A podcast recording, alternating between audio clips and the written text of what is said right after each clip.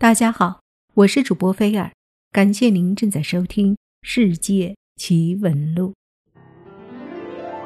今天我们来说一说西夏黑水古城的消失之谜。为什么叫黑水城呢？您知道这个名字的由来吗？黑水城是西夏的城名，在今内蒙古鄂济纳旗东北。西夏十二监军司之一黑水微服司治所。最初是因鄂济纳河而得名，鄂济纳原是西夏党项族语，意为黑水。该河来源于祁连山的雪水，每年祁连山上融化的部分雪水都要汇成河流，向北流向内蒙古阿拉善盟的鄂吉纳草原，最后注入最北端的居延海中。这条由雪水汇成的河流。就是古代人称为黑水的鄂吉纳河。黑水城位于鄂吉纳河下游的巴丹吉林沙漠的边缘地带，因旁边有黑水河流过，所以取名为黑水城。元代时又称为易吉乃城、哈拉浩特，意思认为黑色都城之意。传说过去黑水城是西夏都城，最后一位君主号称黑将军，他英武盖世，所向无敌，在与汉族争霸中原时出师不利，退守孤城。中原大军久攻不克，见城外鄂济纳河流贯其间，便以沙袋塞其上流，断绝城中水源。守城者。与城内绝井，至极深而滴水未见。黑将军被迫全力出战，未战前，以所存白金八十余车，连同其他珍宝，侵入井中，又亲手杀死自己的妻小，以免落入敌手，然后率士兵出战，终因寡不敌众，战败身亡。中原军队攻陷黑水城后，大肆搜寻而未能得见宝藏。关于这段历史，还有另外一种说法：黑将军战败后并没有死，而是向东南方向撤退，在距今内蒙古自治区阿拉善左旗巴音库特不远的地方，曾留下了他的盔甲和战袍。这一有传奇色彩的故事与历史事实相去甚远，但其中藏宝的传说却吸引着不少人。俄国的科兹洛夫就是着迷于神秘的黑水城的人物。黑水城始建于公元十一世纪初，是西夏王朝设在北部边境的一座重要的军事城堡，也是西夏十二军司之一黑山微服军司的治所。故又有微服君臣之称。城堡早在西夏王朝正式建国以前就已建成。尽管城市规模小，但因它是河西走廊通往漠北的必经之路和交通枢纽，所以战略地位极为重要。在西夏建国以前，黑水城一带就已有大量居民在这里耕耘牧猎，繁衍生息。西夏建国后，为了加强这一地区的管理，以防东面辽国和漠北蒙古的侵入，西夏王朝曾先后调集两个统军司来驻守黑水城及整个居延地区，并将大批人口迁到黑水城一带定居，让他们在当地屯垦造田，生产粮食，以满足大批军民的生活需要。到西夏鼎盛时期。黑水城已不再是一座单纯的军事城堡，逐渐变成一座经济文化都较为发达的繁荣城市。当时的黑水城内，官署、民居、店铺、驿站、佛教寺院以及印制佛经、制作工具的各种作坊布满了城区，一派繁荣昌盛的景象。这种情况大约持续了近二百年之久。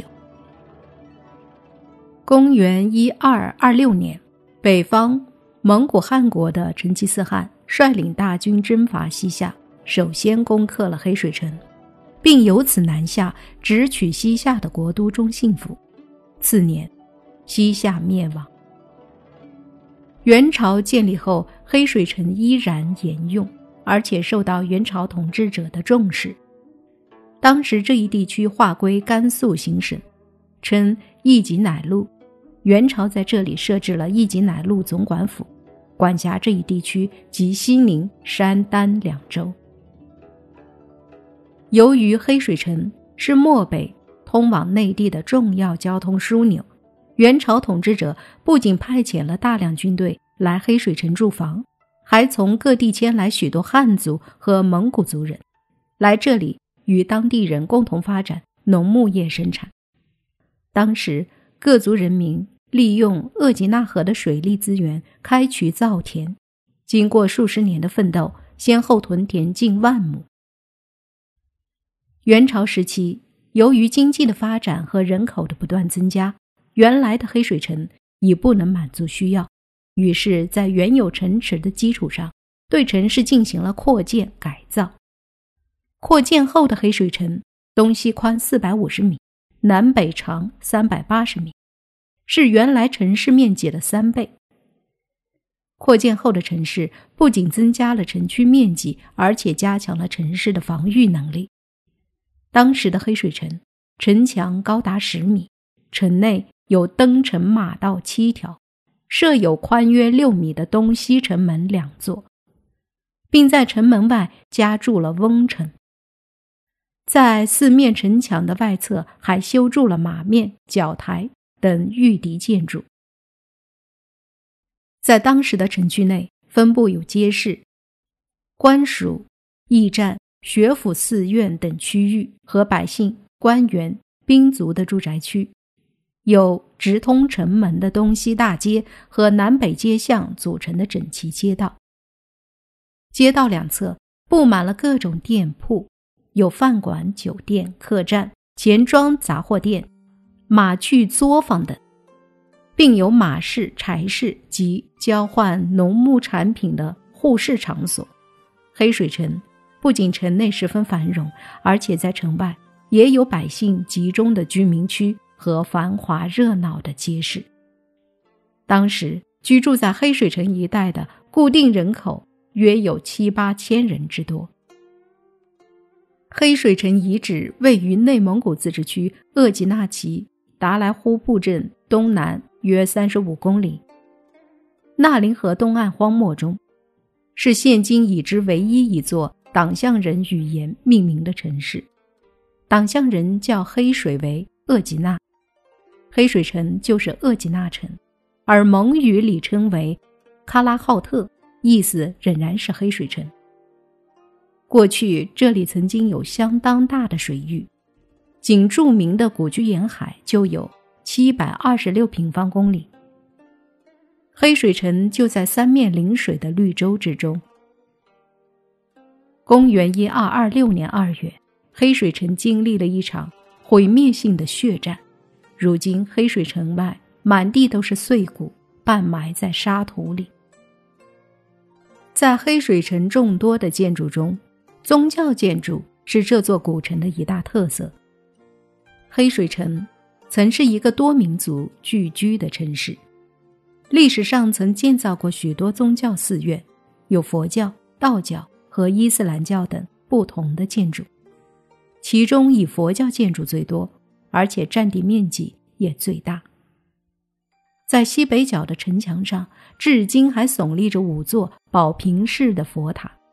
最高的一座达十三米，佛塔是用土坯垒成，虽经数百年的风沙侵袭，今天依然耸立云端，成为黑水城独具魅力的标志。元朝时期的黑水城不仅是一座人口众多、经济发达的繁荣城市，而且还是当时北走岭北、西抵新疆、南通河西、东往银川的。交通要冲和元朝西部地区的军事、政治、文化中心。公元十四世纪中叶，这里的情况发生了巨大的变化。昔日的绿洲被沙漠吞噬，变成了一片荒漠。昔日繁华昌盛的黑水城也变成了一座废城。